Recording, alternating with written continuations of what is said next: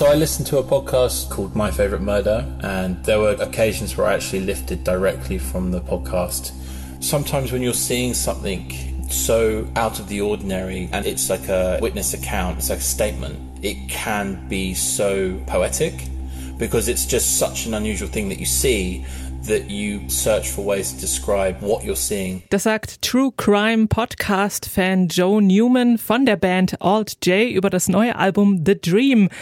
Gleich meine Frage natürlich, bist du auch ein True Crime Head, Marie? Ja, also nicht mehr ganz so sehr. Vor ein paar Jahren, da habe ich auch diesen Podcast My Favorite Murder echt regelmäßig jede Woche gehört. Also ich kann mich da ganz gut äh, identifizieren mit dem, mit dem Joe. Ob das Album The Dream eher ein Träumchen oder vielleicht doch eher ein Albtraum ist, darüber sprechen heute Marie Einter und Anke Behlert aus der Detektor FM Musikredaktion. Hallo. Hi. Keine Angst vor Hits. Neue Musik bei Detektor FM. In dieser Woche haben die Brit Awards stattgefunden und Adele war, wenig überraschend, die große Gewinnerin des Abends. Sie hat die drei wichtigsten Preise gewonnen, nämlich Song des Jahres, Album des Jahres und Künstlerin des Jahres. Es gibt nämlich bei den Kategorien erstmals keine Trennung nach Geschlecht mehr und der Moderator des Abends, Smoke Gillian, der hat gewitzelt, dass es nur noch eine Kategorie gibt. Das fanden eigentlich alle gut, bis die Männer festgestellt haben, dass sie gegen Adele antreten müssen. Ja, und äh, wir schauen jetzt mal, ob bei unseren drei Alben und drei Songs vielleicht auch potenzielle Brit Awards GewinnerInnen dabei sind. Die Alben der Woche. Ein heißer Kandidat auf jeden Fall für die 23er Brit Awards sind wahrscheinlich Alt J. Ihr Debütalbum An Awesome Wave, das war ja damals schon zum äh, nominiert, zum Beispiel für British Group of the Year und Album of the Year. Ähm, ihr artsy Mix aus Indie Rock, Folk und Elektronika kam also von Anfang an ziemlich gut an. Mit dem letzten Album Relaxer, da haben sie sich dann von ihrer Erfolgsformel so ein bisschen verabschiedet und experimentelle Klanglandschaften geschaffen. Davon ist aber auf der vierten Platte The Dream nicht mehr so viel übrig geblieben. Wir hören jetzt rein in den Song The Actor.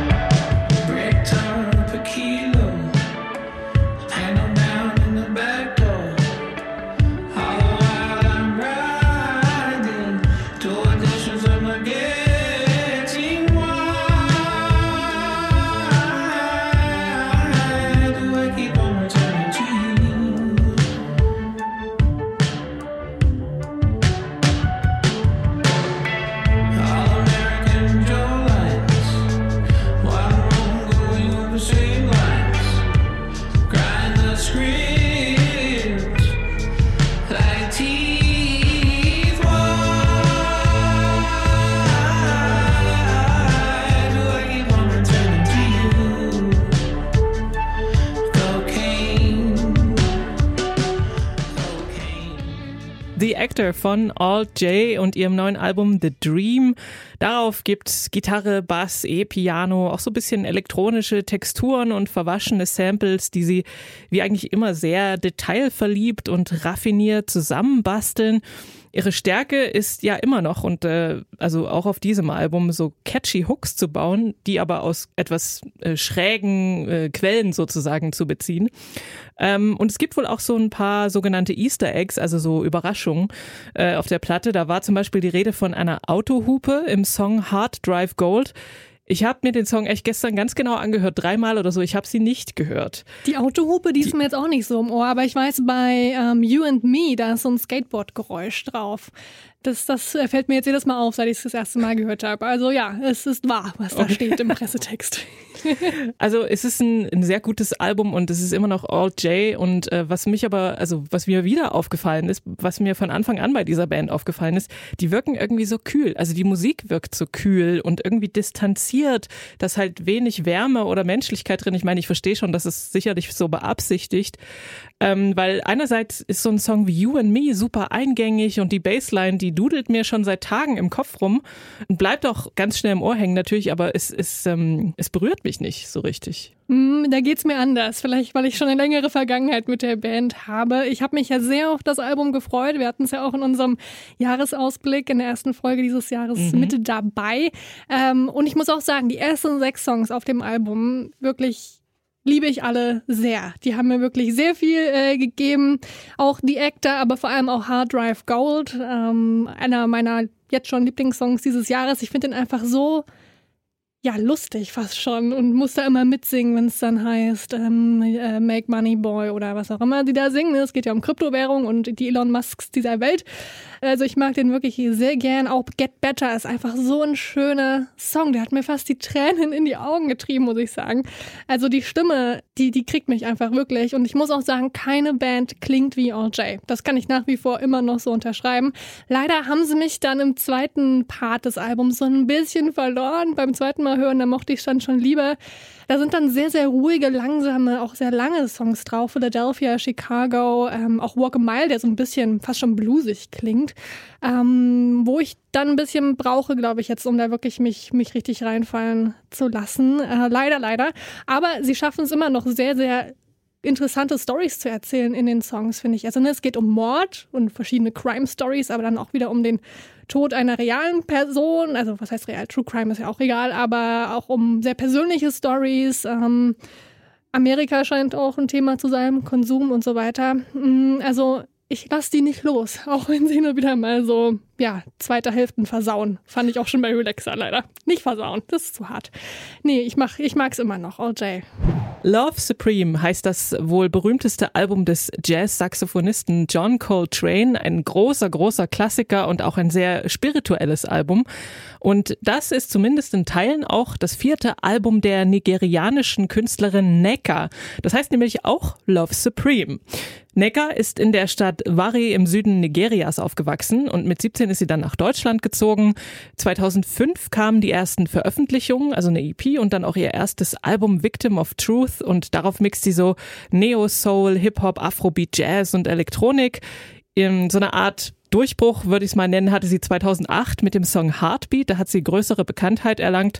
Und zuletzt hat sie sich aber so ein bisschen zurückgezogen, hat sich vor allem der bildenden Kunst gewidmet und ähm, war natürlich dann auch vom Lockdown betroffen und so weiter. Und in der Zeit hatte sie dann Gelegenheit, sich mal so angefangene Songs an, anzuschauen und die fertigzustellen. Und die hat sie jetzt eben auf dem Album Love Supreme versammelt. Und so klingt's.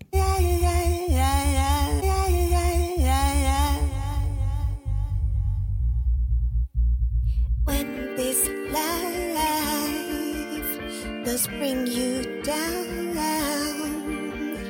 People all around, but your friend's not around. When this life goes wrong.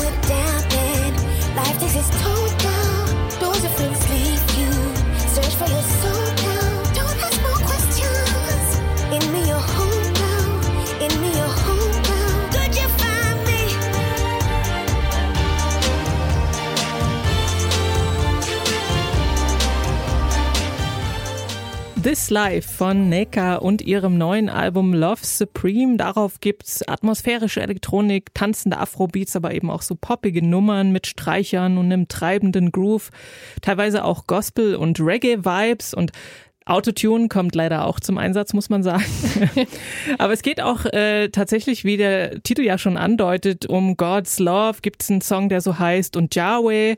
Ähm, und sie selbst sagt, dass ihr der Glaube geholfen hat, sich durch ein paar Kindheitstraumata zu arbeiten. Sie hatte zum Beispiel zu ihrem Vater und ihrer Stiefmutter wohl ein sehr schwieriges Verhältnis. Die waren sehr streng und es war ihr verboten, das Klavier im Haus anzufassen. Sie durfte sich also da kreativ überhaupt nicht ausleben. Ähm, produziert hat sie das neue Album selbst mit ihrem langjährigen musikalischen Kollaborateur Fahut. Und ähm, ich muss sagen, es ist ein Grower. Also ich fand ihre Stimme erstmal so ein bisschen nicht so toll, aber man gewöhnt sich irgendwie dran und irgendwie ist sie dann doch sehr ausdrucksstark und ich verstehe auch nicht, warum man jetzt immer Autotune benutzen muss, da bin ich immer noch kein Fan von. Aber ihre Musik, also die Platte ist sehr vielseitig und äh, hat eine enorme Kraft. Also fand ich dann doch, es hat mich doch irgendwie gekriegt, so ein bisschen. Also obwohl ich die Produktion ein bisschen sehr glatt finde, aber trotzdem starke Songs. Hm, ich muss sagen, das Autotune, das hat mich gar nicht so gestört und ich weiß auch gar nicht, was mich überhaupt gestört hat.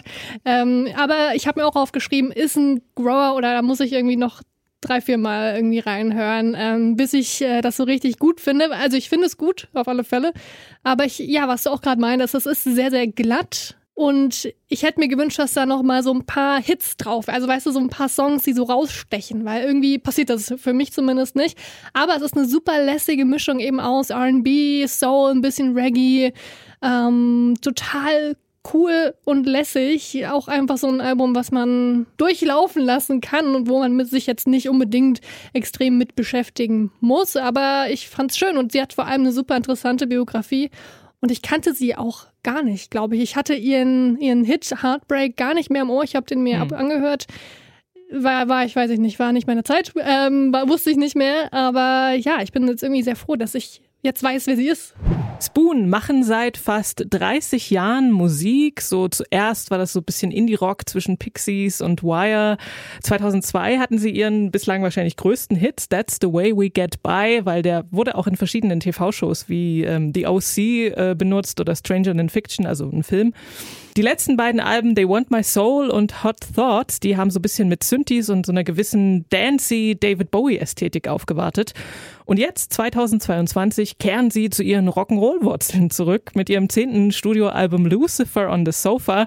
Und laut Frontmann Britt Daniel geht es darum, wie sie klingen, wenn sie als Band zusammen in einem Raum spielen. It's more like how we used to be, you know, when we started out. I would write songs, we'd play them at a few rehearsals and we'd go play them in bars. And over the course of time, they developed quite a bit, you know? And then you go and record them. And now it seems like more common it is for you to just sort of have an idea for a song and then you just kind of build it up in the studio. And both ways can work, you know, you can come up with amazing creations either way, but we just wanted to, um, we wanted it to be more about a band playing in a room this time. Ja, und das hört sich also folgendermaßen an.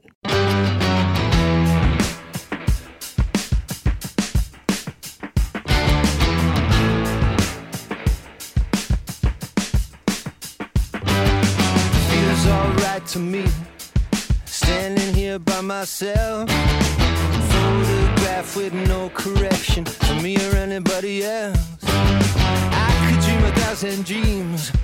Nothing could measure up to being out here just needing nothing, living on no one else. I feel the night.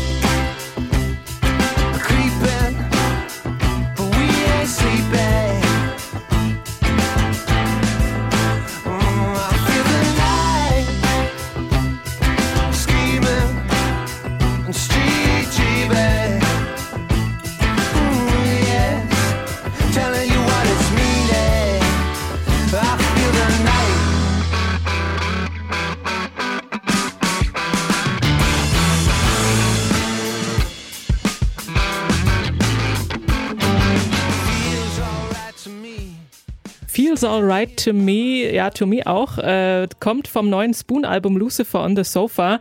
Und äh, zur Bedeutung des Albumtitels sagt Sänger Britt Daniel folgendes. It was a song that kind of came out with a lot of different words that were, some of them about Austin and walking around Austin and what it was like during that moment. And my favorite line was that Lucifer on the sofa staring at you. I later started thinking, what does that mean? You know, this Lucifer on the sofa. And I think in the context of it, what it, what it really was about was me being on the sofa. Lucifer is also on the sofa, and really they're just two sides of the same coin. Another version of me that kind of represented the, the worst that was coming out of me in that moment. Ja, Austin spielt eine große Rolle auf der Platte. Da sind sie auch wieder hingezogen. Äh, ich glaube, in LA oder so haben sie vorher gewohnt. Und äh, auf der Platte gibt es so eben kratzige und kantige Gitarrenriffs, aber auch melancholische E-Piano-Melodien. Und wie so oft sind die Songs sehr rhythmisch mit einem schnittigen Groove. Mal Bluesrock, mal soulig, aber auch mal so ein bisschen filigran. Sie klingen halt wie Spoon, zeitlos, aber auch gleichzeitig neu. Also es, man bekommt den Eindruck, dass äh, es einige Songs auch schon früher hätte geben können von denen. Ähm, aber es klingt irgendwie frisch verpackt. Also sie schaffen das halt wirklich, sich immer so ein bisschen zu verändern, aber immer noch genau so zu klingen, wie man, dass man sie auf jeden Fall wiedererkennt. Und das trifft eben auch auf äh, Lucifer on the Sofa zu. Und äh, für mich sagt das Album, hey, übrigens, wir können es noch. Die Rockoper sind zurück. Ja. Das sagt es für mich. Nee, ich mag das auch sehr, sehr gern. Also ich mag Spoon generell. Ich mochte auch das letzte Album. Mag jetzt aber auch, dass sie wieder mehr in Richtung Gitarre und, und Rock'n'Roll äh, gehen. Zum Beispiel The Hardest Cut. Mega, mega Song. Äh, the Devil and Mr. Jones. Äh, und On the Radio habe ich mir dick markiert hier auf meinem Zettel. Das sind alles Hits. Hits, Hits, Hits. Ähm, ich musste mich auch immer oder habe mich immer wieder dabei erwischt, wie ich so auf meinem Schreibtisch mitgeklopft habe mit meinem äh, Fingerschlagzeug. also ja, eine super kurzweilige Platte, muss ich sagen. Also es hat mich null gelangweilt an keiner Stelle, auch wenn jetzt nicht jeder jeder Song so abgeht. Da sind ja auch sehr, sehr ruhige, romantisch, melancholische Songs drauf. Äh, zum Beispiel Satellite und auch Lucifer on the Sofa, worüber er auch gerade gesprochen hat. Äh, ist auch so ein schöner Ausgang. Also es ist einfach eine sehr, sehr runde Platte. In dem Fall stimmt es wirklich einfach. Und ich sehe mich schon in irgendeinem verrauchten Club in Austin irgendwie diese Band hören. Ich wünschte, sie würden noch in so kleinen Clubs spielen. Ähm, und ich würde mal nach Austin kommen. Mal schauen. Vielleicht passiert das irgendwann. Aber ja, die ganze Atmosphäre ist einfach in diesem Album drin für mich. Bevor wir jetzt zu unseren Songs der Woche kommen, noch ein kleines Shoutout meinerseits, eine Honorable Mention an eine meiner Lieblingsbands, die heute auch ein Album rausgebracht haben, das es leider jetzt nicht in unsere Aufzählung geschafft hat. Und zwar Big Thief. Die haben heute ein neues Album veröffentlicht, wie gesagt, und das heißt Dragon New Warm Mountain I Believe in You. Ein furchtbarer Titel, finde ich, weil er viel zu lang ist und ich nicht verstehe, was er bedeutet. Aber ja, ist hoffentlich ein sehr, sehr schönes Album auch. Ich habe es jetzt noch nicht in der ganzen Länge gehört, es sind aber schon einige Singles drauf draußen und wenn ihr Zeit habt, dann hört euch gerne auch noch mal Big Thief an. Neu auf der Playlist. So, jetzt aber die Songs. Und zwar fangen wir an mit einem Song aus meiner neuen Lieblingsstadt aus New York von einem Trio namens Sunflower Bean. Namentlich sind sie Julia Cumming, Nick Kiflin und Olive Faber. Und benannt haben sie sich nach ihrer gemeinsamen Liebe für Sonnenblumenkerne und Kaffeebohnen. Das haben sie dann kombiniert zu Sunflower Bean, okay. Man kennt sie von ihren beiden letzten Alben, Human Ceremony aus dem Jahr 2016 und 22 in Blue aus dem Jahr 2018 und damit haben sie sich nicht nur in New York einen Namen gemacht, sondern eben auch im Laufe der Zeit international. Sie machen so sehr intensiven Glam-Rock, manchmal punkiger, manchmal ein bisschen sleeker. Ähm, und in die zweite Richtung, also eher in diese glattere Richtung, geht auch der neue Song von Sunflower Bean, mit dem sie auch ihr drittes Album angekündigt haben. Darüber können wir ja gleich quatschen, aber erstmal hören wir ein Stück aus Who Put You Up to This?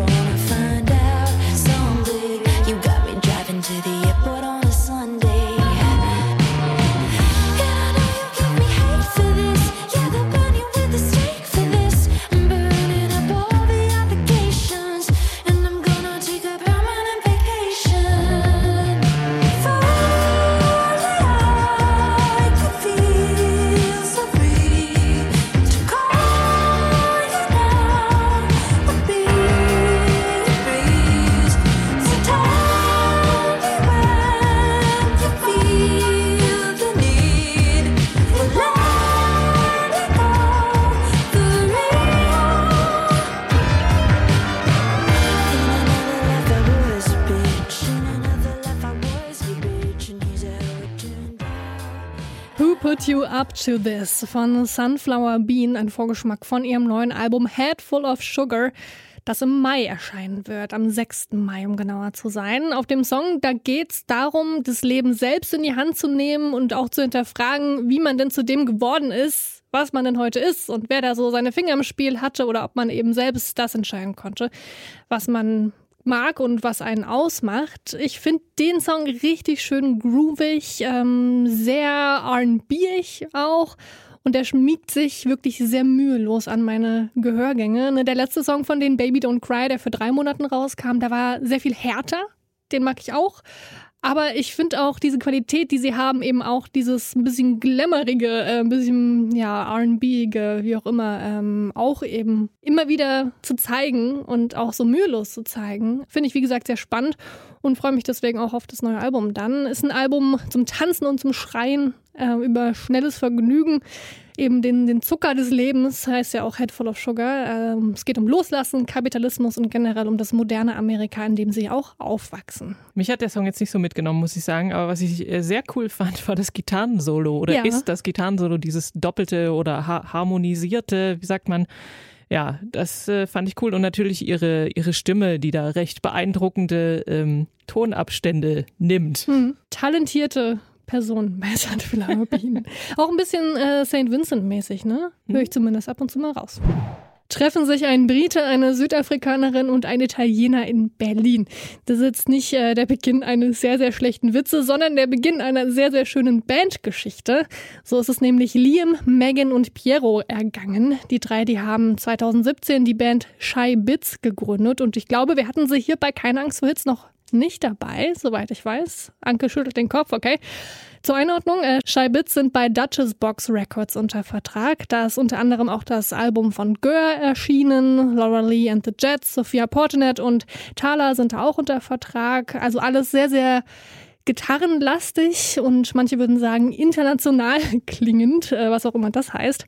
Und da reihen sich Shy Bits eben auch sehr, sehr mühelos ein. 2018 kam ihre erste EP raus, Idiot Like You hieß die und dann gab es auch regelmäßig neue Songs. Und meistens sind die sehr, sehr schnell, dynamisch, irgendwo zwischen Post-Punk, Britpop und Garagenrock und nächste Woche, da kommt dann endlich ihr neues, oder ihr neues Debütalbum, wollte ich gerade sagen, ihr nein, Debütalbum raus. In letzter Sekunde gab es aber diese Woche noch einen neuen Song und der heißt Neighbors.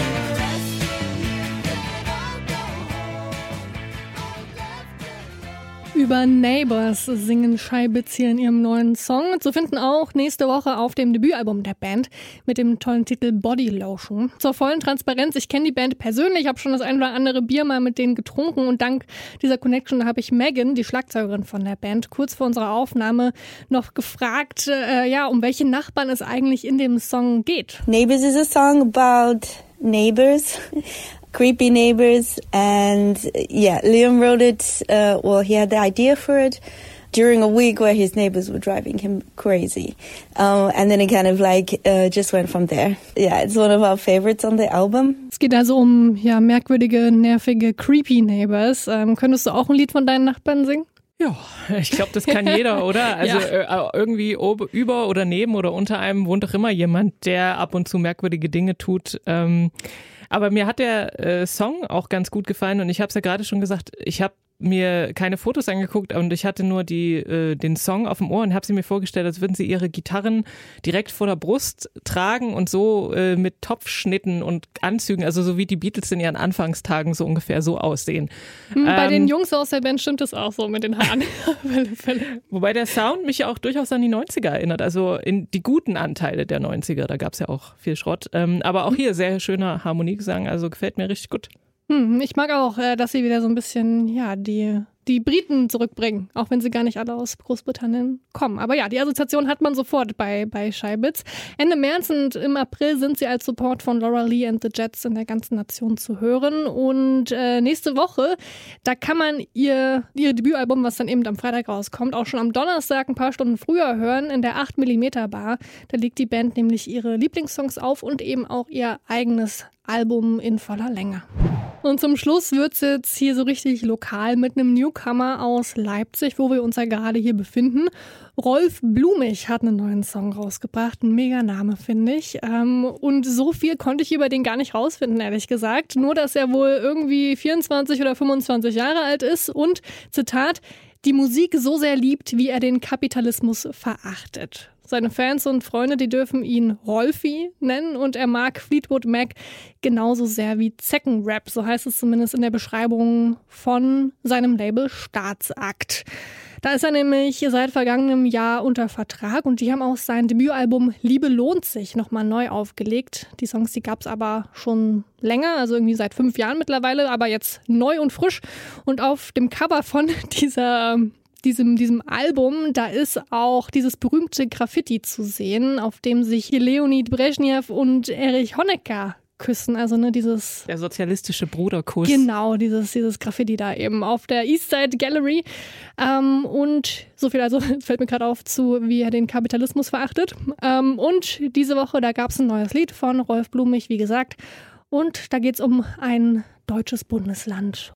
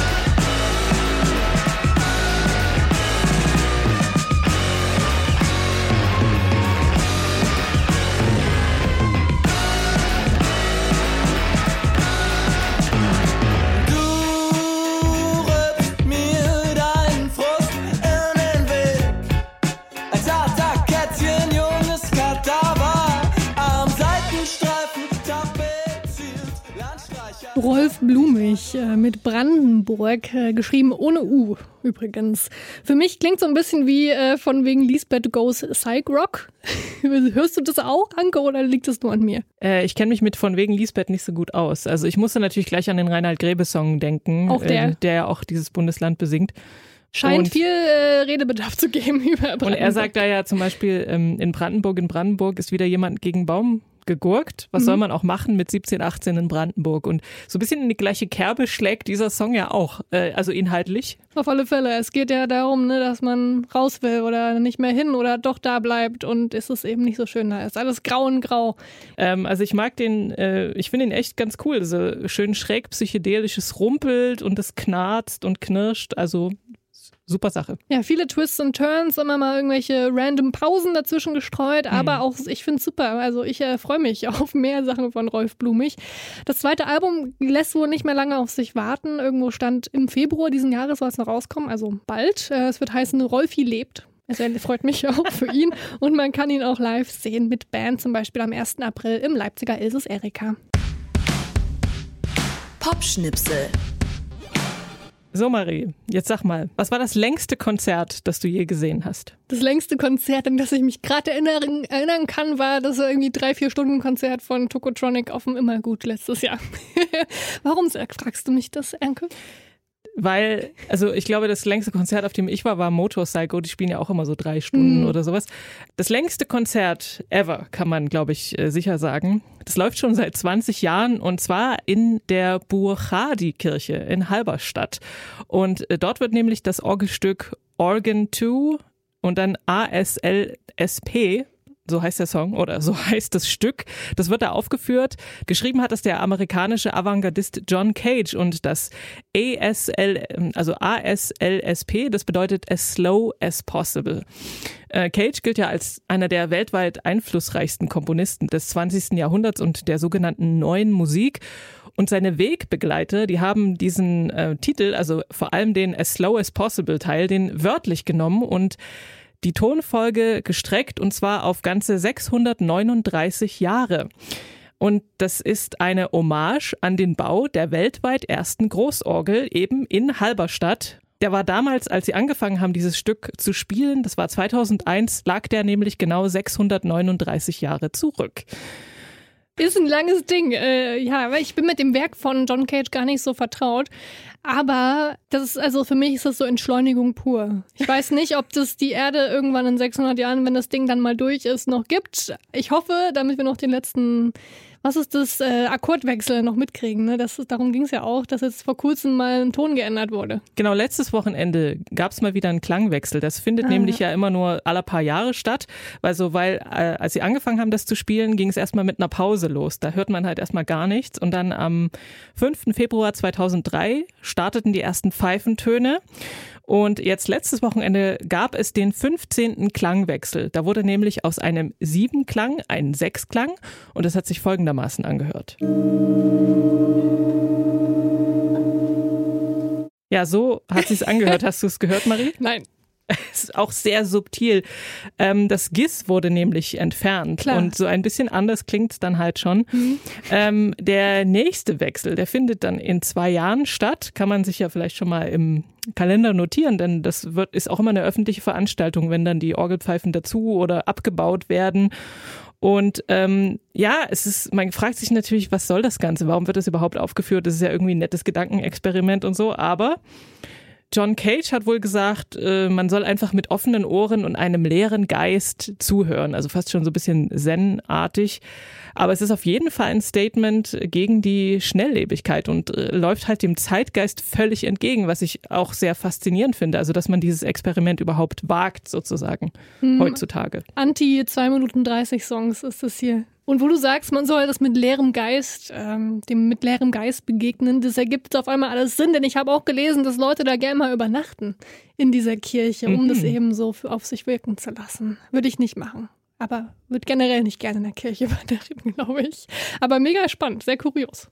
Wenn ihr mehr kuriose, witzige und interessante Geschichten hören wollt, dann äh, und natürlich äh, neue Musik, gute neue Musikempfehlungen dazu bekommen wollt, dann abonniert doch gerne diesen Podcast, der heißt Keine Angst vor Hits und den gibt's überall, wo es Podcasts gibt.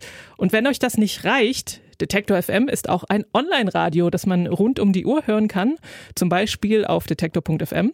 Und da gibt es den Wort und auch einen Musikstream. Und im Wortstream, da gibt es eben Ausschnitte aus unseren vielen Podcasts. Und im Musikstream läuft, wie der Name schon sagt, 24 Stunden lang die sorgfältig zusammengestellte Detektor FM Playlist.